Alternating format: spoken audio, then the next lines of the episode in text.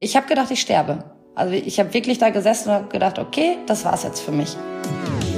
Echt und unzensiert. Der Podcast mit Tiefgang von GoFeminin. Ja, hallo und herzlich willkommen zu einer weiteren Folge von Echt und Unzensiert. Ich bin's Tino und heute sprechen wir über das Thema Panikattacken. Wie fühlt sich so eine Panikattacke überhaupt an? Was sind die Gründe dafür? Wie kann man eine Panikattacke auch vorbeugen? Und wie schafft man es aus eigener Kraft generell wieder ein angstfreieres Leben zu führen? All diese Fragen und noch viele mehr beantwortet mir heute Schauspielerin Pia Tillmann. Grüß dich. Hallöchen, hi. Wie geht's, wie steht's? Äh, auch soweit ganz gut. Ich bin äh, gut drauf heute. sehr schön. Ja, ich auch. Ich freue mich total, dass wir uns heute Zeit nehmen, um über dieses doch sehr verbreitete Thema zu sprechen. Ja, freue ich mich auch sehr drüber. Wird leider viel zu oft totgeschwiegen. Voll. Mir, ja. ist, mir war es gar nicht so bewusst, Angststörungen gelten als die häufigste psychische Störung. Mhm. In Deutschland sollen rund 15 Prozent der Bevölkerung unter einer Angststörung leiden, also fast jeder sechste Erwachsene. Aber wie du schon gesagt hast, nur sehr wenige sprechen offen darüber. Ja. Was denkst du, woran das liegt? Ähm, ich weiß nicht, was es bei anderen ist. Bei mir war es tatsächlich das Ding, dass ich damals immer das Gefühl hatte, dass ich, ähm, dass irgendwas mit mir nicht stimmt. Dass ich äh, nicht ganz normal bin und dass ich irgendwie äh, falsch bin und na, natürlich hast du dann natürlich diese Horrorszenarien in deinem Kopf mit, ich gehöre in eine Klapsmühle und keine Ahnung was so, ne? Und das ist, hart. Also das macht viel mit einem. Und je mehr man sich da reinsteigert, desto weniger traut man sich auch da überhaupt drüber zu sprechen, weil man denkt, dass andere einen für verrückt äh, erklären und einen eh nicht verstehen können. Ja, vor allem fehlen da wahrscheinlich auch die Leute, die das Gleiche haben, mit denen man sich austauschen kann, ne? Ähm, ja, wobei ich im Laufe der Zeit, als ich angefangen habe, dann irgendwann mal drüber äh, zu sprechen, gemerkt habe, dass es so viele Menschen haben und irgendwie kamen dann immer mehr Leute an und sagten, boah, danke, dass du drüber redest, mir geht's genauso, ich habe mich nur nie getraut, das auszusprechen und so. Und das äh, ist schon heftig. Also auch Menschen, das ist ja immer dieses, äh, dieses Ding so, boah, hätte ich gar nicht gedacht, dass du das auch hast, aber es ist bei so vielen Menschen so, die nach außen so stark wirken, ja. die äh, eigentlich im Inneren echt äh, auch so wie ich, sehr, sehr verletzlich sind, ja. Voll. Ich hoffe auf jeden Fall, dass wir mit der heutigen Aufnahme den öffentlichen Diskurs wieder mehr in die Gänge bekommen. Ja. Und auch zeigen können, dass es total cool ist, sich mit seinen psychischen Problemen und Ängsten auseinanderzusetzen, weil das einfach Mehrwert schafft. Ja, das stimmt. Ähm, Pia, lass uns gerne langsam aber sicher auch in deine Geschichte eintauchen. Mhm. Du hast seit vielen Jahren mit Panikattacken zu kämpfen und gehst mittlerweile auch total offen damit um. Ja. Wann haben diese Panikattacken denn überhaupt angefangen? Und hast du eine Vermutung, was der Auslöser dafür war? Äh, Auslöser waren definitiv Drogen. Ähm, also es ist natürlich nie geil, über sowas zu sprechen, dass man mhm. in der Vergangenheit damit Kontakt hatte. Aber ähm, also es ist halt einfach so, in meiner Jugend habe ich sehr viel ähm, gekifft. Ich habe halt auch ein paar andere Sachen ausprobiert und sowas. Und ähm, als meine ähm, Eltern mal nicht da waren, kamen Kumpels von mir an. Ich hatte sehr viele ältere Leute um mich herum. Also ich war so 14 ungefähr und meine Kumpels und sowas waren eher so 18, 19. Also ich war schon so ein bisschen Nesthäkchen und äh, ja, dann als meine Eltern nicht da waren, haben wir bei uns einfach auch mal äh, Pilze ausprobiert und äh, das ähm, war dann im Grunde genommen äh, auf diesem Trip meine erste Panikattacke, die ich hatte in meinem Leben. Und danach hat sich das äh, so durchgezogen bis heute. Ja, krass. Ja, du hattest auch generell, glaube ich, eine labilere Zeit, weil viele Leute auch in deinem Umfeld wohl gestorben sind. Es gab viele genau. Todesfälle. Genau.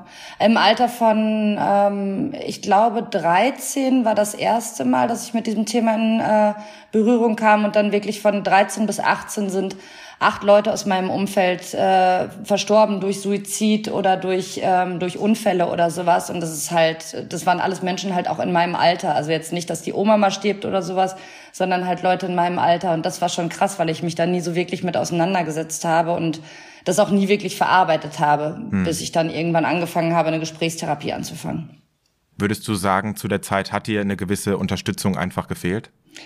Ich glaube schon, dass ich äh, stabiler geworden wäre, hätte ich damals äh, mir Unterstützung gesucht. Mhm. Aber ich habe mit meinen Eltern nicht drüber gesprochen. Die konnten das auch ehrlich gesagt nicht so sehen. Ähm, und ähm, ja, also man, man wollte jetzt auch nicht schwach wirken. Ja. Ja. Was ich in, an der Stelle auch ganz spannend finde oder generell so, was könnte der Auslöser gewesen sein für diese Panikattacken? Du hast auch in dem Kiosk-Interview, was es bei YouTube gibt, äh, erzählt, dass du vermutest, dass es so ein kindliches Trauma bei dir gibt, dass mhm. da irgendwas Krasses passiert ist. Kannst du mal erzählen, was da passiert ist? Ähm, ich bin kurz nach meinem zweiten Geburtstag bei unseren Nachbarn in den Teich gefallen. Ähm, die hatten im Grunde genommen den Garten immer abgesperrt und da hat wohl irgendwer mal vergessen, das Gatter zuzumachen und äh, ich bin halt in in den Garten gelaufen und warum auch immer, ob ich Fische fangen wollte, ich weiß es nicht, bin ich halt bei denen in den Teich gefallen und ähm, meine Eltern haben halt irgendwann gemerkt, dass ich weg bin und haben dann gesehen, dass dieses Tor aufsteht und haben mich dann, also mein Vater und unser anderer Nachbar, ähm, haben mich dann in diesen Teich liegen sehen. Und im Grunde genommen ähm, war ich tot und musste wiederbelebt werden, lag dann auch auf Intensivstationen und sowas. Und ähm, ich kann mich natürlich selber an diesen Unfall nicht erinnern, aber es war schon ähm, äh, im Nachhinein ähm, für mich prägend. Also ich merke immer wieder, dass es so bestimmte Dinge gibt, die wahrscheinlich auch durch diesen Unfall damals getriggert werden in mir, die dann halt auch ähm, so eine Angst auslösen. Ja, und wenn es dann irgendwie darum geht, keine Luft bekommen zu können oder das Gefühl zu haben, dann hat das wahrscheinlich vielleicht auch damit was zu tun. Who knows, ne? Ja, ja, auf jeden Fall, auf jeden ja. Fall. Schon verrückt, wenn man sich mal überlegt, ne, wie viele Dinge es gibt aus früher Kindheit, an die wir uns alle nicht mehr erinnern können aber die uns so dermaßen prägen können. Schon crazy. Es ist super krass. Vor allen Dingen, wenn ich überlege, ähm, äh, man sagt ja auch, ich meine, ich bin jetzt selber Mutter, die ersten drei, dreieinhalb Jahre für ein Kind sind so mit die prägendsten. Und ähm, man denkt immer, ja, ja, die können sich da eh nicht mehr an irgendwas erinnern, aber das hinterlässt halt gerade innerlich so tiefe Wunden, wenn du da irgendeine Scheiße erfährst in diesen ersten drei Jahren. Ja. Äh, also es prägt einen schon und ich glaube, dass es auch super wichtig ist, dass wenn mal irgendwie äh, in diesen drei Jahren was passiert, ähm, dass das auf jeden Fall auch gut begleitet und aufarbeitet wird. Voll. Können wir noch mal in deine erste Panikattacke reingehen? Kannst mhm. du dich an diesen Moment noch erinnern und wie hat sich das genau geäußert? Äh, ich habe das Gefühl gehabt erst, dass ich ähm, neben mir stehe. Also ich war nicht so, äh, das war so ein bisschen, als wenn die Seele den Körper verlässt. Das klingt so spirituell, ähm, aber es war so ein bisschen, als wenn ich wirklich mich so von oben beobachte. Mhm. Ähm, ich hatte Schweißausbrüche, ich hatte kalten Schweiß, ähm, Herzrasen, äh, habe keine Luft gekriegt und habe wirklich das Gefühl gehabt, ich ersticke. Und ich habe in dem Moment, ähm, war ich so überfordert mit mir selber, weil ich, ich habe gedacht, ich sterbe. Also ich habe wirklich da gesessen und habe gedacht, okay, das war's jetzt für mich. Krass. Ja. Und das, äh, die Reaktion darauf äh, war dann, dass ich irgendwann aufgestanden bin und ich bin gerannt. Ich bin einfach nur gerannt, um irgendwie, äh, äh, weil ich, ich hatte das Gefühl, wenn ich mich jetzt bewege, dann kann ich nicht sterben. Das mhm. äh, ist so ganz, ganz weird gewesen, aber ich musste rennen und ich bin wirklich einmal komplett bei uns zu Hause um den Block gerannt und äh, bis irgendwann dieses Gefühl von Adrenalin, was ich auch in meinem Körper hatte, nachgelassen hat. Und danach war ich einfach äh, fertig. Also ich musste dann pennen, ich konnte kaum noch mich auf den Beinen halten. Das war krass. Alter, ich krieg Gänsehaut. Krass. Ja, mhm. konntest du das damals direkt als Panikattacke für dich einordnen oder was hast du gedacht?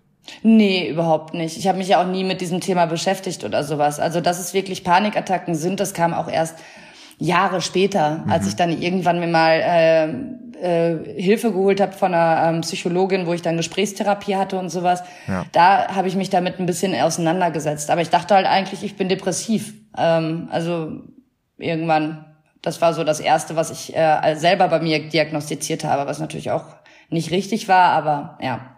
Hast du denn dich irgendjemand anvertraut oder hast du das erstmal komplett für dich selbst äh, ausgemacht? Ähm, nee, ich habe mich nie irgendwem an, anvertraut, bis ich in der Oberstufe war ähm, und eine Freundin von mir, mit der ich mittlerweile auch wieder Kontakt habe, ähm, war damals auch schwer krank. Die hatte ähm, ganz schlimm Magersucht. Ähm, mhm. Und ähm, durch sie bin ich auch überhaupt erstmal auf diesen Trichter gekommen, dass ich mir Hilfe suche bei einer Psychologin und sowas, weil sie damals in Therapie war wegen ihrer Krankheit, weil die auch fast gestorben wäre und sowas.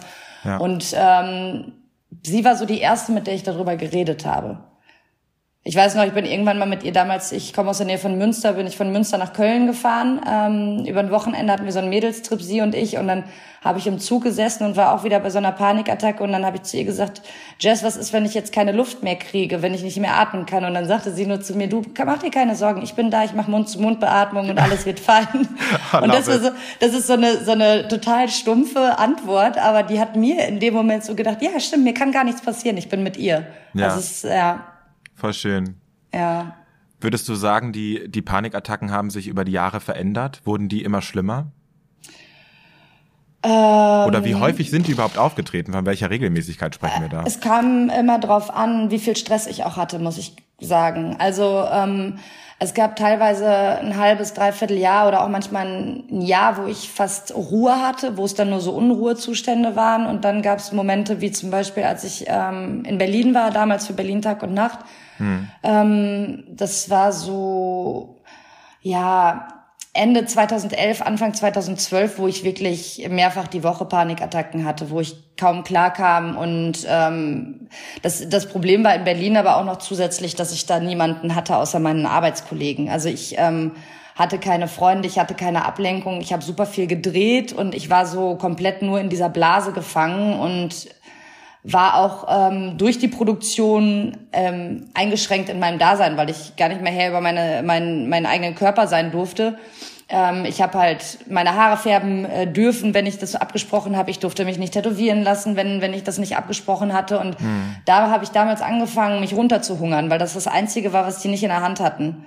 Ähm, und durch dieses Runterhungern, durch diesen Nahrungsmangel und sowas, äh, habe ich dann ganz krass wieder Panikattacken gekriegt. Hattest du auch Angst am Set? Ja, ich hatte äh, zwei, drei Mal Situationen, wo ich ähm, äh, eine Panikattacke hatte und einmal haben wir auch den Dreh komplett abgebrochen, weil da kam ich gar nicht klar. Ähm, also das war aber von der Produktion auch, ich wurde da nie unter Druck gesetzt, das möchte ich auch dazu sagen. Nicht, dass es nachher heißt, oh Gott, die sind schulter dran, das war mein eigenes Ding. Ne? Ähm, und wenn ich da Zeit gebraucht habe und einmal, als ich eine Panikattacke hatte und die das mitgekriegt haben, ähm, haben die auch den Dreh sofort abgebrochen und haben dafür gesorgt, dass ich irgendwie ähm, nach Hause komme, mich ausruhen kann und sowas. Mhm. Also die Unterstützung von Seiten der Produktion hatte ich definitiv schon. Voll schön. Hattest du das denn vorher auch kommuniziert oder haben die das dann erst mitbekommen, als es dann tatsächlich auch passiert ist?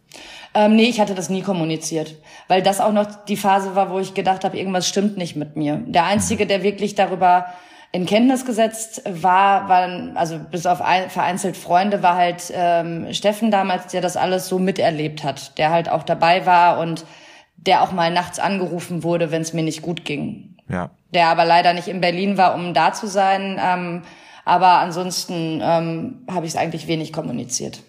Würdest du im Nachhinein sagen, dass du dir mit der Produktion zu viel aufgeheizt hast?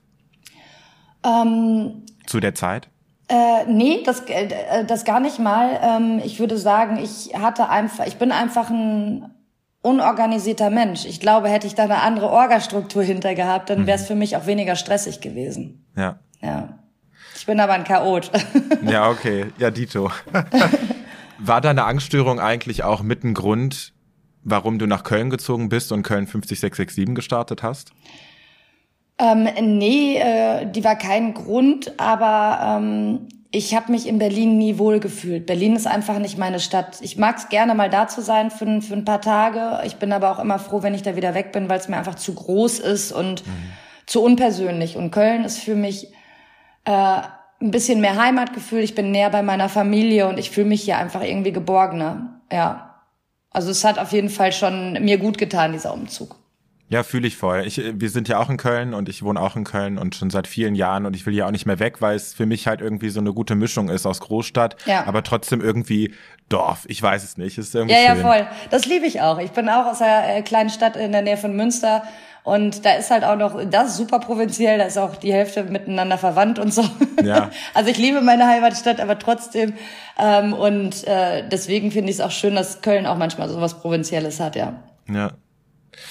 Ähm, Pia, kannst du mal beschreiben, wovor du genau Angst hast? Und was sind vielleicht auch so klassische Auslöser? Hauptangst mitunter ist tatsächlich Todesangst. Ähm, ähm, ja, ich bin eigentlich ein Mensch, ich ähm, habe sehr krasse Angst vor Kontrollverlust. Und ähm, wenn ich Dinge selber nicht in der Hand habe, dann ist das was, was mich extrem triggert wenn ich fliege, zum Beispiel, ich habe eine Zeit lang, mittlerweile geht's wieder ein bisschen, habe ich besser im Griff, äh, hatte ich tierische Panik vor, vorm Fliegen, weil ich saß da, ich war ausgeliefert, ich hatte es nicht in der Hand, irgendwie das selber zu steuern und sowas und ich wusste, wenn jetzt irgendwas passiert, dann bin ich tot. Mhm. Und ähm, habe teilweise da auch ähm, Arbeitstermine sausen lassen, weil ich nicht konnte, weil ich nicht in diesen Flieger einsteigen konnte, wo ich dann Ausreden erfunden habe, dass ich krank bin oder sowas. Das ist natürlich im Nachhinein auch scheiße, aber es war einfach für mich nicht machbar. So, so Sachen, wo ich die, die Situation selber nicht unter Kontrolle habe, das ist ganz schlimm für mich und Hauptangst ist tatsächlich das Thema Tod, ja, mhm. würde ich sagen. Und Verlust, ganz, ganz krass. Äh, Verlust ist für mich auch sehr, sehr schlimm. Ja. Und was sind so klassische Auslöser?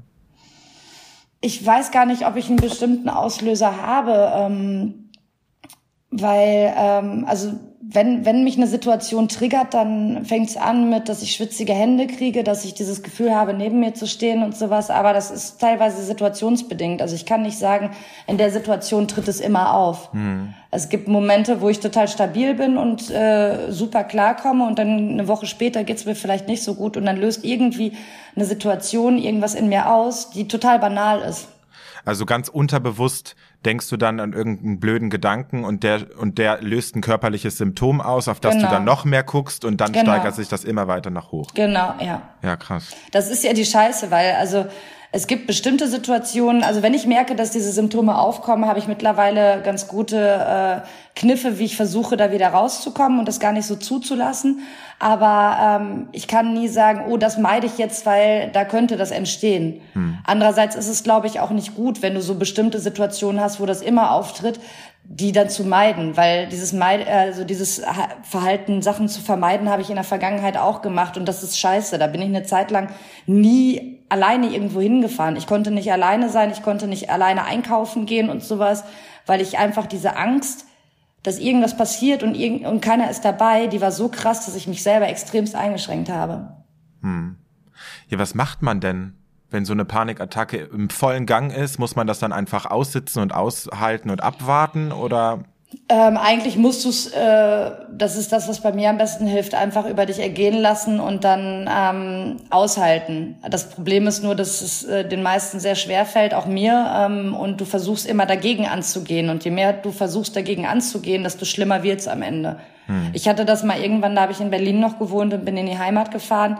Das war halt auch wieder Schlafmangel. Ich äh, habe mir einen Termin gelegt. Äh, der viel zu früh war am nächsten Tag und ich habe super lange gedreht und bin dann über Nacht äh, in die Heimat gefahren und habe dann auf der Autobahn eine Panikattacke gekriegt. Und äh, ja, ja. das ist halt so ich bin irgendwann rechts rangefahren weil das auch richtig richtig krass war damals und habe Steffen damals auch nicht erreicht der war bei seinem besten Kumpel auf äh, Föhr und ich habe gepennt dann im Auto. Ähm, ich musste erstmal nach dieser Panikattacke irgendwie drei vier Stunden pennen weil ich gar nicht ich hatte keine Kraft mehr weiterzufahren und ähm, ja, also es, du musst es eigentlich, musst du es aushalten. Ich konnte es nur natürlich in diesem in der Situation im Auto nicht so gut aushalten, weil ich halt mich konzentrieren musste auf die Autofahrt und so, ne? Und das ist ähm, ist Kacke. ja, krass. Ja. Vor allem kommt das dann einfach so plötzlich, ne? Es ja. ist nicht planbar und dann hast du den Termin am nächsten Tag wahrscheinlich auch nicht äh, nicht geschafft. Doch, doch, ich habe ihn geschafft, aber ich bin halt pünktlich angekommen und ich hatte eigentlich vor, noch bei meinen Eltern mich ein bisschen hinzulegen. Das war dann nicht mehr möglich. Ja. Alter, und da warst du wahrscheinlich dann auch einfach mit dem Kopf woanders, ne? Ja, ja, ich war komplett durch. ja. Ähm, wie lange, habe ich das schon gefragt, wie lange eine Panikattacke im Durchschnitt dauert? Boah, ist unterschiedlich. Wenn es leichte sind, dann geht es relativ schnell wieder vorbei. Ich hatte aber auch schon äh, Panikattacken, die, keine Ahnung, über 10, 15 Minuten ging, was sich halt zieht wie Kaugummi in dem Moment. Ich weiß auch gar nicht, ob es äh, auch welche gab, die sogar noch länger sind, äh, weil ich nie so jetzt wirklich auf die Zeit geguckt habe. Aber es gab halt Momente, wo, wo du äh, gedacht hast, okay, oh ah, krass, das war's schon wieder gut, dann habe ich jetzt hinter mir. Und dann gab es Momente, wo du gedacht hast, boah, fuck, wann hört das endlich auf? Es zieht sich wahrscheinlich manchmal auch äh, oder fühlt sich manchmal auch länger an, als es letztendlich ist. Ja, ne? ja, ja, ja, glaube ich auch. Hilft es dir eigentlich, wenn jemand dabei ist? Weil ich habe von vielen Betroffenen gehört, dass die das irgendwie brauchen. Ich meine, du hast jetzt auch gerade gesagt, du wolltest anrufen, irgendwie Bescheid geben oder mit jemandem sprechen oder bist du in so einem Moment lieber alleine? Ähm, nee, es hilft definitiv, wenn jemand dabei ist. Äh, es kommt aber immer darauf an, wer. Mhm. Weil äh, wenn das Menschen sind, die das nicht kennen, die damit nicht umgehen können und die ähm, auch überfordert sind mit diesen Situationen, dann ist es meistens eher noch schlimmer für einen, also in meinem Fall, weil ich habe super viele Kumpels, sind halt Bauern, ohne das Böse zu machen. Ja. Aber ich bin selber ein Bauer, von daher meine ich auch gar nicht äh, negativ. Ja. Aber die sind halt vom Typ her eher so, dass die sich nicht mit ihren Gefühlen auseinandersetzen. Die sind dann eher so, dass die ähm, denken, ja, wird schon, so ein Schulterklopfer, äh, geh mal an eine frische Luft oder ja, so, ja. Ne? Und so, so Sachen, die du halt gar nicht gebrauchen kannst. Und wenn solche Leute dann in diesem Moment zu, äh, also zugegen sind, dann denkst du dir auch, boah, nee, hey, bitte verschwinde, lass mich in Ruhe. Aber ähm, wenn es Menschen sind, die da, das kennen, die oder vor allen Dingen die mich kennen und wissen, wie ich reagiere oder sowas, jetzt Steffen zum Beispiel, ähm, ja. der ist halt da und das hilft halt absolut. Wie kann man eine Person denn am besten unterstützen, die gerade eine Panikattacke hat? Was für einen Tipp würdest du deinen Kumpels denn geben? Ich glaube, was man ganz gut machen kann, ist erstmal zu fragen, was, ob man was tun kann, was die gerade braucht vielleicht. Ähm, ja. Ähm, und vor allen Dingen, was ich immer ganz wichtig finde, ist Ruhe bewahren. Gerade wenn man selber noch nie irgendwen um sich hatte, der eine Panikattacke hatte und du bist dieser Situation aus, ausgeliefert, dann bist du auch selber überfordert mit dieser äh, Situation. Aber selber ruhig zu bleiben, ähm, finde ich, glaube ich, schon sehr, sehr wichtig, weil du dem anderen, sobald du dich selber auch aufregst, das Gefühl gibst, das ist was Schlimmes ja. und das ist nicht cool. Ja. Also die eigene Ruhe überträgt sich dann auch auf die andere ja, Person. Ja, voll, würde ich würde ich schon sagen, ja. Ja.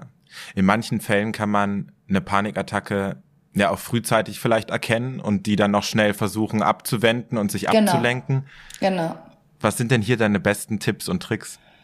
Ähm, tatsächlich, was mir sehr hilft, ist CBD, muss ich sagen. Das nehme ich jetzt seit äh, sechs Wochen regelmäßig zweimal, also zwei Tropfen morgens und abends unter die Zunge. Mhm. Und das ist was, was mir sehr viel Stress nimmt. Und ähm, meistens habe ich Panikattacken in Situationen, wo ich sehr viel Stress habe von außen ähm, und auch von innen. Ähm, ansonsten atmen, äh, meditieren. Ich habe vor jetzt gut äh, zwei Jahren angefangen mit äh, Programmen von Laura Marlina Seiler zu arbeiten. Ich will jetzt hier keine Werbung machen, aber ich, also ich weiß nicht, wem sie bekannt ist. Die macht so Persönlichkeitsentwicklungsarbeit und sowas und ähm, da habe ich angefangen, mich generell mit dem Thema Persönlichkeitsentwicklung auseinanderzusetzen. Habe selber mich auch Themen gewidmet in meiner Vergangenheit, die ich vielleicht weggeschoben habe und habe angefangen, auch Dinge aufzuarbeiten und sowas. Und das sind Dinge, die diese Symptome auf jeden Fall bei mir gemildert haben und die mir dann auch, weil da auch zwischendurch immer Methoden dabei sind, wie du dich runterfährst, wie du meditierst oder sowas, die mir auch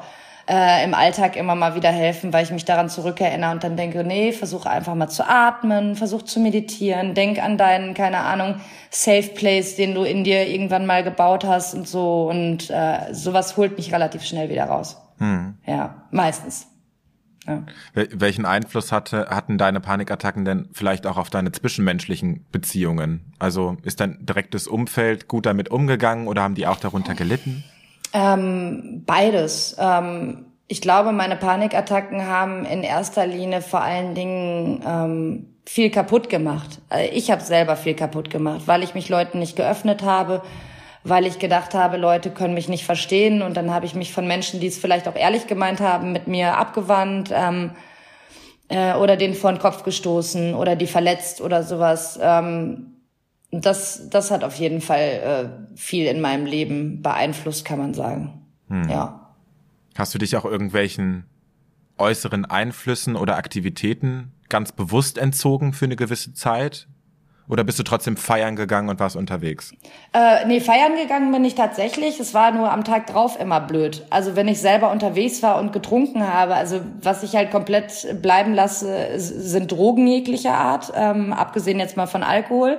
Ähm, weil ich einfach drauf nicht klarkomme. Ich finde, jeder sollte das handhaben für sich, wie er möchte. Wenn er meint, er muss kiffen, wenn er meint, er muss koksen, as you like. Ja. Solange du kein, keinem anderen damit schadest, äh, ist es mir scheißegal.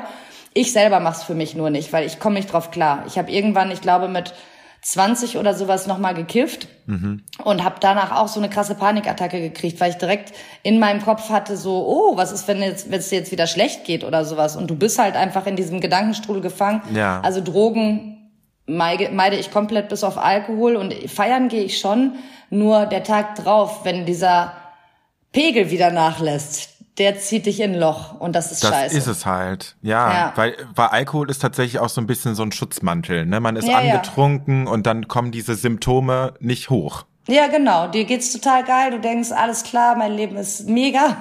Und einen Tag drauf, wenn der äh, Pegel dann wieder nachlässt, dann fällst du in ein Loch und das ist nicht geil. Und ich glaube, wenn das bei Alkohol schon so ist, äh, will ich mir nicht vorstellen, wie das mit äh, Drogen sind, die noch mehr mit dem Körper anstellen. Hm. Weil ich kenne das auch von Freunden. Also die, ich habe auch Freunde in, also oder Bekannte, die halt auch ab und zu mal irgendwie sich eine Line ziehen und die dann sagen, ja, wenn das wieder nachlässt, ist halt scheiße. Mhm. Äh, wo ich mir dann denke, ja gut, wenn du das schon sagst und du bist eigentlich ein echt stabiler Mensch, so weiß ich nicht, wie es Leuten geht, die da eher nicht so stabil sind. Voll. Also ich kenne es auf jeden Fall auch, wenn ich Alkohol getrunken habe und am nächsten Tag ist man so sensibel. Voll. Also. Ja. Man ja. will einfach nur wieder bei Mama auf den Arm manchmal. Voll. Ähm, Pia, was war denn so die, die schlimmste Panikattacke, an die du dich erinnern kannst? Ähm, die schlimmste war mitunter die auf der Autobahn, was ich eben erzählt habe, als ich in die Heimat gefahren bin. Ähm, das war echt krass. Ähm, und äh, dann war ich hatte hatte mehrere. Ich hatte das in einer in meiner allerersten gemeinsamen Wohnung mit Steffen. Das war auch ein Tag nach nachdem wir mal aus waren.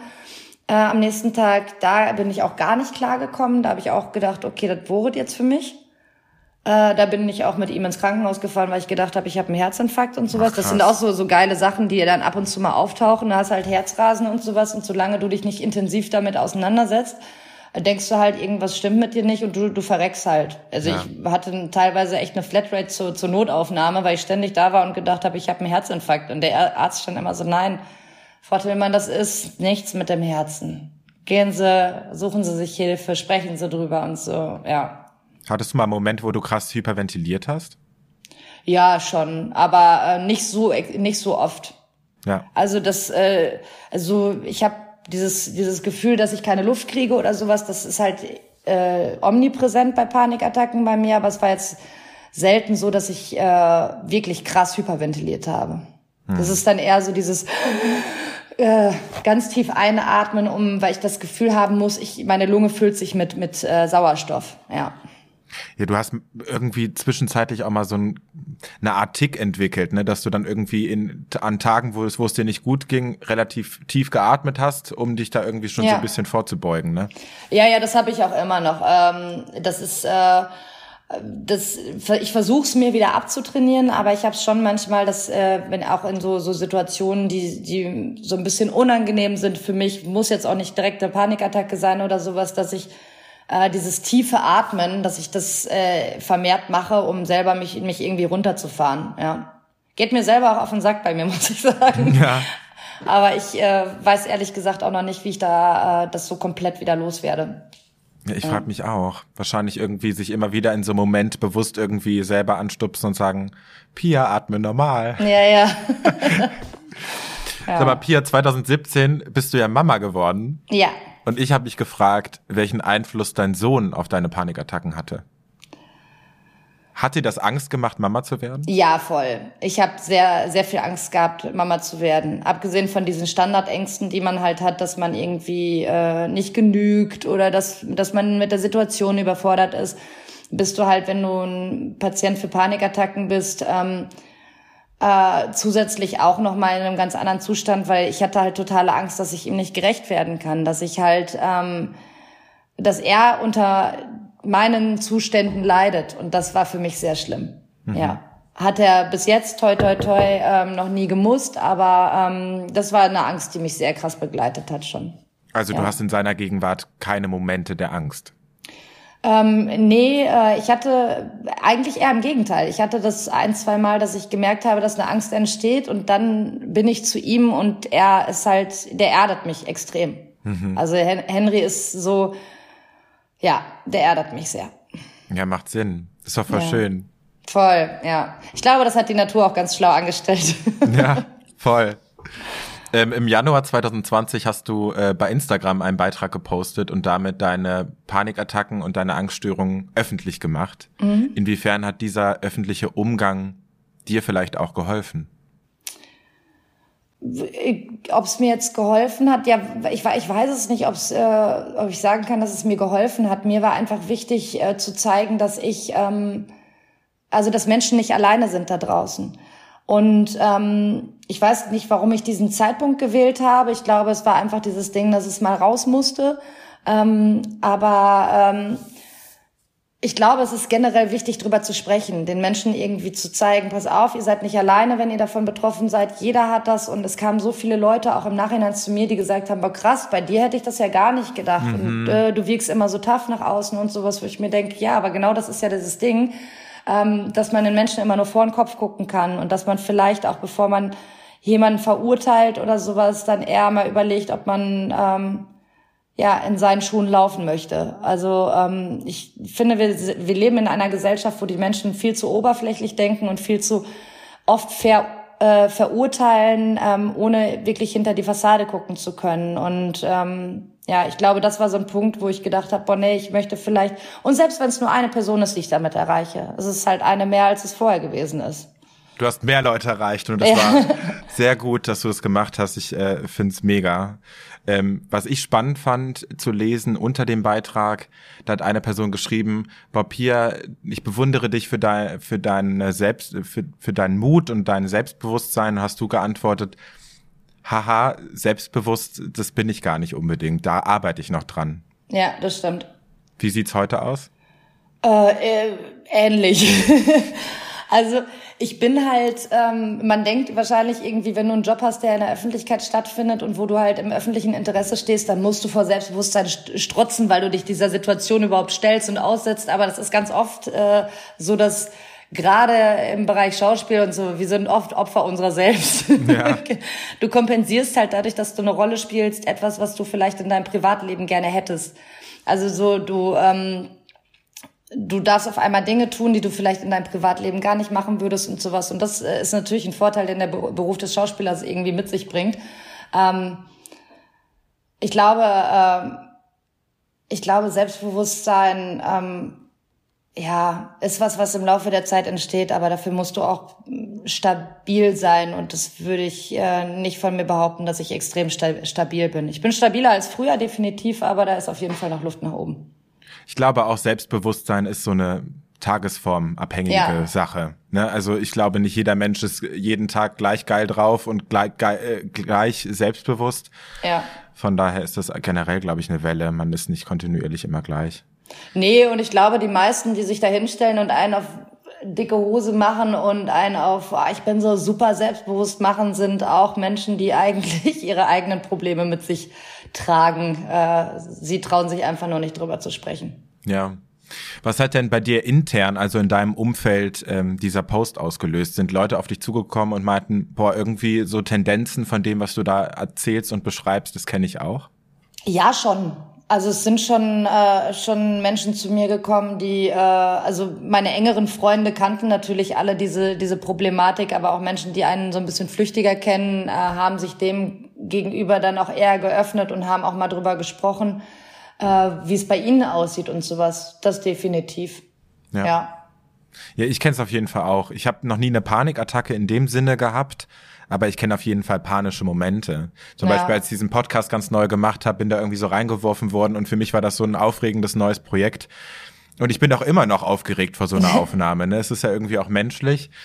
Aber ich bin auch so ein Kontrollmensch und irgendwie so perfektionistisch und dann äh, geht da auch mein Gedankenkarussell los und dann laufe ich immer auch kreuz und quer durch meine Wohnung, um mich irgendwie so ein bisschen abzulenken. Aber ich fühle ähm, mich, ich fühle mich sehr wohl bei dir. Also von daher äh, muss es ja richtig machen. Und wenn du, ich finde auch eine gewisse Aufregung gehört dazu, ja. weil wenn du die verlierst, ähm, dann wird's zu Standard und das wäre auch schade. Das stimmt, das ja. stimmt.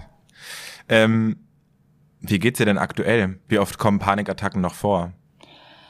Momentan äh, fühle ich mich ganz, ganz gut eigentlich. Also ich hatte jetzt schon in den letzten Wochen, wo ich ein bisschen mehr Stress hatte, wieder öfter mal Symptome. Ähm, aber ich habe halt zum Beispiel CBD auch so für unterwegs in meiner, in meiner Handtasche. Ich hatte vorletzte Woche einmal einen Moment, wo ich gedacht habe, okay, fuck, äh, direkt dagegen steuern und habe dann halt auch CBD genommen am Set und habe mich einfach zurückgezogen, Kopfhörer aufgesetzt, Meditationsmusik gehört und versucht mich so ein bisschen irgendwie auf mich selber zu konzentrieren und bei mir zu bleiben und dann hat es auch wieder aufgehört. Aber ich glaube, wenn das Ding, wenn ich da nicht gegengewirkt äh, hätte, äh, das wäre kacke geworden. Mhm. Aber ansonsten ähm, geht's mir eigentlich schon ganz gut. Ja, ja. Du musstest auch so ein bisschen lernen, egoistisch zu sein, ne? Ja, muss ich auch immer noch. Mhm. Äh, leider. Ähm, also, was heißt leider? Ich bin einfach ein Mensch, ich ähm, gucke sehr viel nach links und rechts und ich versuche auch sehr viel es anderen Menschen recht zu machen. Ähm, und äh, das zu erfüllen, was andere von mir verlangen, was aber nicht immer ähm, unbedingt von Vorteil ist. Weil ich, ich finde halt, wenn, wenn andere vor einem stehen, der sehr gut der Arbeitgeber, wenn er dir sagt, mach bitte die Unterlagen bis 15 Uhr fertig und du sagst, nee, das ist aber, passt mir heute nicht, ist natürlich scheiße. Ja, ja. Aber ich meine so generell, wenn es so zwischenmenschliche Sachen betrifft, wenn jemand was von dir verlangt und du, du merkst, du möchtest es nicht, dann musst du dagegen steuern und sagen, nee, pass auf, das ist irgendwie, das überschreitet eine Grenze bei mir. Damit verlasse ich irgendwie so mich selber und bleibt, kann ich bei mir bleiben oder kann mir selber nicht treu bleiben. Das, das möchte ich so nicht. Man muss ja auch nicht generell per se Sachen ab, äh, ablehnen, aber dann vielleicht einen Kompromiss finden oder sowas. Ähm, ja. Voll. Und wenn Menschen halt äh, sich darauf nicht einlassen und sagen, nee, dann bist du keine Ahnung, also so, so Kindergartenkacke, dann kann ich leider nicht mehr mit dir befreundet sein, dann ja gut, dann ist es so, dann äh, da ist die Tür, ciao. Ja, und auch einfach diese Angstgefühle, glaube ich, auf eine andere Ebene zu setzen für sich, ne? Dass du damals dieses Flugzeug nicht genommen hast. Letztendlich warst du krank. Ja, ne? ja. Weil das stimmt. Du hast dich nicht gefühlt. Von daher ist es, glaube ich, auch keine Ausrede, sondern es ist halt auch einfach die Wahrheit. Und das ist dann auch dann Egoismus genug, irgendwie für sich einzustehen und für das, was man gerade machen kann und schaffen kann und was halt nicht. Ja, ja, das stimmt. Also man, du musst lernen, bei dir selber zu bleiben und auf dich zu gucken. Ja. Definitiv, das ist sehr wichtig. Welchen Einfluss hatte denn die Corona-Pandemie auf deine Psyche? Ähm, am Anfang äh, extrem, weil ich äh, tierische Panik hatte. Aber ich glaube, da bin ich äh, eine von Millionen von Menschen, weil keiner wusste, was ist das, was für eine Situation kommt da auf uns zu. Und man war auf einmal eingesperrt zu Hause, äh, mehr oder weniger. Und das hat äh, natürlich was mit mir gemacht. Ich habe das nur nicht so zugelassen und habe dann angefangen, die Situation für mich so zu nutzen, dass ich äh, mit Dingen begonnen habe, die ich vorher immer vor mir hergeschoben habe. Ich habe angefangen, wieder regelmäßig Sport zu machen. Das habe ich lange vorher irgendwie immer wieder weggeschoben. Habe angefangen äh, zu lesen und solche Sachen. Also so Dinge, die die man immer wieder sich vornimmt, die man machen möchte, aber äh, dann immer wieder Ausreden findet, es nicht zu tun. Und damit habe ich dann angefangen und das hat mir äh, eine ganz gute Stabilität verschafft damals. Hm. Ja, mal gucken, wie lange wir damit noch, noch beschäftigt sind. Boah, ne? hör bloß auf. Äh. Ja. Ja, ich habe auch keinen Bock mehr, aber ich glaube, ich bin eine von vielen. Mir tun halt, äh, Entschuldigung, mir tun halt die Menschen leid, die äh, die ganze Zeit drunter leiden. Ich habe das Glück, dass ich arbeiten gehen kann. Ich hatte das Glück, dass ich nicht in Kurzarbeit war, wo ich auch unfassbar dankbar für bin. Aber wenn man irgendwie auf andere Gewerke guckt, wie Gastro, Veranstaltungsbranche. Ähm, also das ist eine Katastrophe und da verstehe ich auch teilweise den Egoismus von einigen Menschen nicht, dass man ähm, so sehr, da wiederum so sehr ungesund an sich selber denkt, dass, dass man andere, ähm, anderen damit schadet, ja. Voll. Ähm, Pia, nimmst du heute noch eine Panikattacke als Rückschlag wahr oder kannst du mittlerweile friedlich darauf schauen? Ähm, das ist tagesformabhängig. Mhm. Ähm, es gibt Momente, wo ich mir denke, ah, okay, mein Körper will mir gerade irgendwie sagen, dass irgendwas nicht cool ist. Was könnte das sein? Dann gibt's aber auch äh, Momente, wo ich dann wieder in ein Loch falle und mir denke, warum zur Hölle kann das nicht endlich mal aufhören? Äh, ja, also es ist äh, tagesformabhängig. Würdest du sagen, du bist irgendwann angstfrei oder wird das dich dein Leben lang beschäftigen? Nee, ich glaube nicht, dass ich irgendwann angstfrei bin, weil ich glaube, niemand ist irgendwann angstfrei. Gute ähm, Antwort. Ja. ähm, ich glaube, man kann lernen, damit zu leben und ähm, damit besser umzugehen. Und da bin ich äh, immer noch bei, aber ich denke, das ist auch ein Prozess, der sich noch ein bisschen ziehen wird, weil ich seitdem ich 14, 15 bin, Panikattacken habe. Ich bin jetzt 35 Jahre alt, sprich, ich habe es schon länger als die Hälfte meines Lebens. Und ja. ähm, ich glaube, wenn man so lange eine Sache mit sich rumschleppt und äh, so in Anführungsstrichen spät erst anfängt, ähm, äh, sich dem zu stellen und da äh, Methoden zu finden, damit zu lernen, äh, zu leben, äh, also zu lernen, damit zu leben, dauert es auch seine Zeit. Voll. Und es wäre vermessen zu sagen, na, ich will, aber jetzt bis nächste Woche will ich, äh, dass das aufhört. Man, das ist eine körperliche Sache, die muss dein Körper entscheiden, wie er irgendwie auch bereit ist, da äh, aufhört, dass er aufhört, diese Signale zu senden. Ja. ja. Was würdest du denn anderen Menschen mit auf den Weg geben, die mit Panikattacken und Angststörungen zu tun haben? Ich würde denen auf den Weg geben, dass sie auf jeden Fall ähm, sich dem Ganzen ähm, sich mit dem Thema auseinandersetzen. Wenn sie merken, sie kommen alleine damit nicht parat, dass man sich Hilfe holt. Ich habe jahrelang Gesprächstherapie gemacht, ähm, was mir definitiv geholfen hat. Letzten Endes hat mich äh, diese Persönlichkeitsentwicklungsarbeit äh, noch näher zu mir selbst gebracht als jede Gesprächstherapie, die ich vorher hatte. Ich habe nie Medikamente genommen gegen Angstzustände, weil ich äh, da äh, kein Fan von bin. Mhm. Aber wenn man selber zum Beispiel merkt, man kann ohne Medikamente nicht, finde ich das auch nicht schlimm, da zu sagen, nee, ich muss da jetzt irgendwelche Hilfsmittel nehmen, um selber wieder klarzukommen. Voll. Ich glaube nur, dass man sich darauf nicht ausruhen sollte. Weil natürlich machen die Medikamente was mit einem, aber letzten Endes muss man anfangen, in sich selber zu arbeiten und an ein, einigen Sachen ähm, zu arbeiten und die aufzuräumen in seinem Leben. Ja. Wie schmerzhaft war das für dich, da irgendwie auch mal tiefer zu gucken? Sehr schmerzhaft. Es ist auch immer noch schmerzhaft. Hm. Ähm, das Schmerzhafte ist, äh, Schmerzhafteste, oh Gott, mhm. ähm, ist äh, wahrscheinlich auch die Tatsache, wenn du auf Menschen zurückguckst, die du äh, in deinem Leben sehr verletzt hast, die dir vielleicht auch fehlen, die du gerne wieder in deinem Leben hättest oder sowas. Und ähm, das ist das Schlimmste eigentlich. Andererseits denke ich mir, es ist so, wie es ist und eventuell findet man irgendwann wieder Wege zueinander und wenn nicht, dann hat das Universum das nicht so gewollt. Ja. Pia, diese Folge kommt am 7. Januar raus. Was wünschst du dir fürs, fürs neue Jahr? Ich wünsche mir fürs neue Jahr, dass ähm, wir alle mehr äh, lieb zueinander sind und dass wir mehr Rücksicht aufeinander nehmen und Menschen nicht so schnell äh, verurteilen ja, das wünsche ich mir fürs neue Jahr. Ja, wunderbar, das wünsche ich mir gleich mit. Sehr ja, schön. Ja, vielen, vielen Dank für deine Zeit und deine Offenheit. Ich fand's mega schön, mit dir zu quatschen. Ja, ich fand's auch sehr schön. Vielen Dank, dass ihr euch diesem Thema widmet. Ja, sehr gerne. Für alle, die noch mehr über dich erfahren wollen, wo kann man dich denn finden? Äh, ich bin momentan äh, wieder bei Köln 50667 äh, zu sehen, äh, abends um 18.05 Uhr bei RTL 2. Ansonsten Instagram Pia Tillmann. Ja, da bin ich eigentlich. Facebook bin ich auch, aber da bin ich nicht so aktiv mehr. Facebook ist ja irgendwie 2018 oder nicht? Ich frage mich auch, wer ist da noch aktiv? Aber okay, ich, du hast die Seite noch. Hast ja, du nicht ja. gelöscht? Okay, gut. Nee, ich, ich poste auch noch ab und zu was. Da sind auch mehr Leute aktiv, als man denkt, tatsächlich. Ja, super. Ja. Ja, ja. sehr schön. Ja, vielen Dank und äh, das war die heutige Folge von Echt und Unzensiert. Wie schön, dass ihr die bis zum Ende angehört habt. Eine neue Folge gibt's in zwei Wochen. Ich wünsche euch ein glückliches, zufriedenes 2022. Macht das Beste draus und bis bald, euer Tino. Danke, Pia. Danke.